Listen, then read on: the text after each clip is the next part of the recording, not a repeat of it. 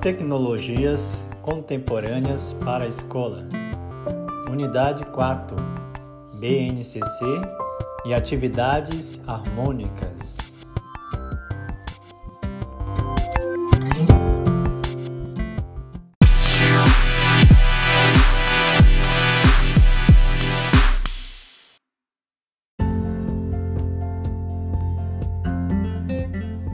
Olá a todos, meu nome é Gesiel Ferreira e sou aluno do curso de licenciatura em música pela Universidade de Brasília.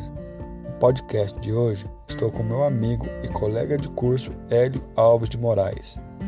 Hélio, muito obrigado pela sua presença mais uma vez neste podcast.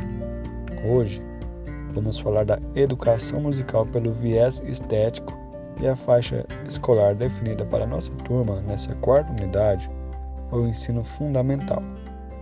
Nós lemos no artigo de Hugo de Oliveira Verard Boca sobre a educação estética, onde ele baseou seus estudos em três autores: Bennett Raymer, David Eliot e Mikhail Bakhtin. Hélio, você poderia resumir para nós o que seria esse viés estético na educação musical?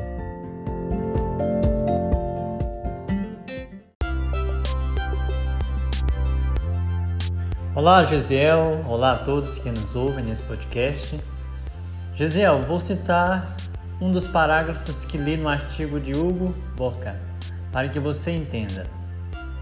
Por entender que o conceito experiência estética, entre aspas, é polissêmico, trago Fior e Silva, 2020, para quem a palavra estética remete à habilidade de perceber sensorial, emocional e intelectualmente Assim, a experiência estética se dá pela afetação dos sentidos, para depois ser materializada, mas tal experiência não se restringe apenas à subjetividade do estudante, pois ele partilha dessas sensações, emoções, experiência e conhecimento por meio da narrativa estética.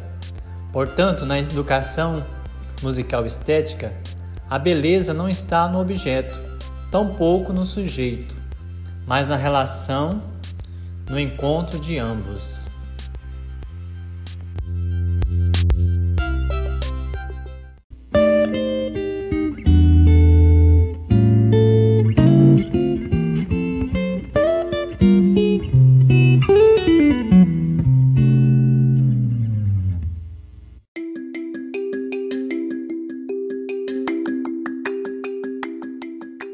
Perfeito, Hélio muito bom.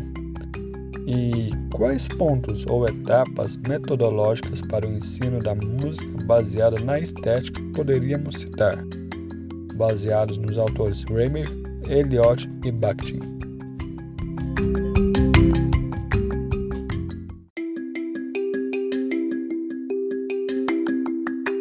Olha, Josiel, Hugo Boca citou em seu artigo cinco etapas metodológicas, que são elas: Primeiro, a identificação, que é saber quais os estilos e gêneros musicais que os alunos gostam de ouvir.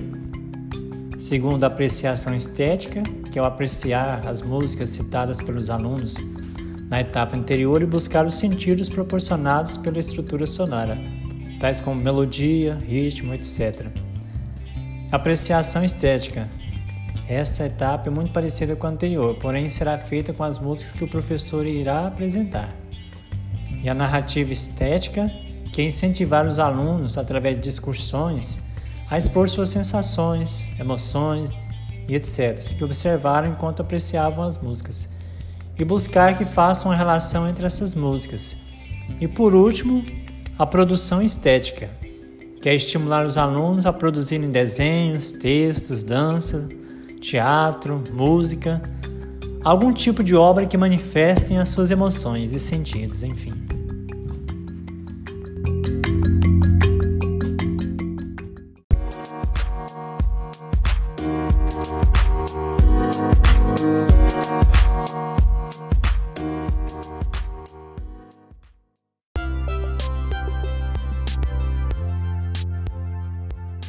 Muito bem, Hélio.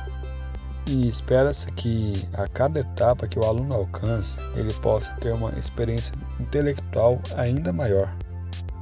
E para concluirmos o podcast de hoje, gostaria de fazer uma conexão deste assunto que foi falado com o que a Base Nacional Comum Curricular, BNCC, diz para o ensino fundamental. Em um de seus parágrafos, ela diz o seguinte: abre aspas, experimentar improvisações, composições e sonorização de histórias, entre outros, utilizando vozes, sons corporais e ou instrumentos musicais convencionais ou não convencionais, de modo individual, coletivo e colaborativo. Na, na habilidade experimentar, refere-se a fazer e refazer múltiplas possibilidades de sonorização corporal ou instrumental, o que propicia a elaboração de improvisações e composições de forma individual, coletiva e colaborativa. Para o seu desenvolvimento, é importante que o aluno seja encorajado para o fazer musical, de modo que o medo e a inibição sejam reduzidos. Do mesmo modo, é fundamental reconhecer, respeitar e valorizar o fazer musical dos alunos. Fecha aspas. É interessante que tudo que foi falado sobre a estética no ensino musical pode ser aplicado numa sala de aula.